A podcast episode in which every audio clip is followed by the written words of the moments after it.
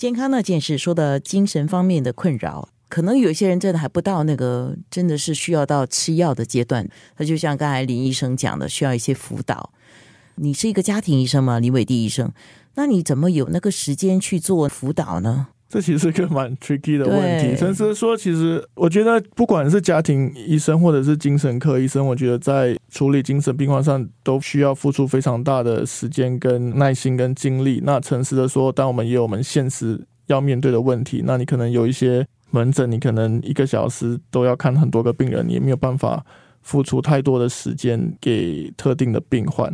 那我自己个人的做法会是，可能我有一些病人他们确实有精神方面的问题，那需要比较长时间去聊，或者是去分享跟去处理的。通常我会特定跟他们另约时间，对，就约一些特定的时间，然后我可能就是空半个小时给他们，然后好好的去听他们说。若假设是在很忙的时候他们过来的话，那可能就是先确定他的情况稳定，他没有任何就是伤害自己的倾向，他的情绪还是 OK 的，可能再另外跟他约时间，请他回来复诊。其实这个情况是还蛮常见。特别是如果一些忧郁症的患者是需要一些药物，不可以停药，所以那个要更确定他没有停药，他继续在服用他适合的药物。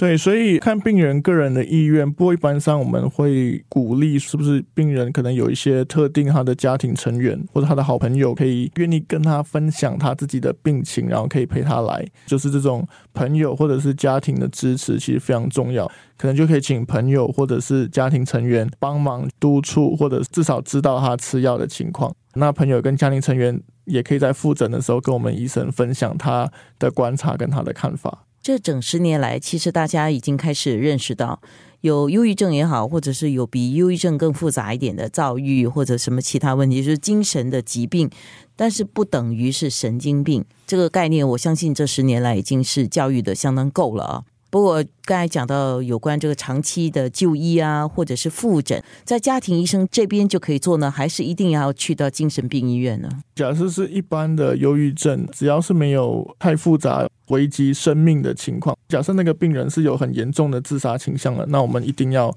强制他去精神科的病房被强制住院这样子。如果假设那个病患是情绪稳定，没有伤害自己的倾向，那他只是需要定期的复诊，那其实家庭医生绝对是可以处理这个工作。所以你们还是可以作为这个守门员的角色了。是是，就是在我们的社会慢慢的。精神科跟家庭医学科也有这方面的合作，所以一些精神科他们也有开相关的课程给家庭医生去参加。那你参加这些课程之后呢，你就会被列入一些合作的对象，所以那些精神科医生也会转诊一下他们的病人给一些特定的家庭医生去做追踪跟治疗。这其实以后会越来越普遍。那是不是有一个标准，就是说怎么样的情况底下，家庭医生就会建议病人转看专科？觉得最重要的还是，其实就是能处理跟不能处理。第一个是看那个病人愿不愿意接受治疗。假设那个药物是医院外可以使用的药物，而病人愿意接受治疗的话，那就在家庭医生这里追踪。如果那个药物是比较重、比较强的药物，副作用很大，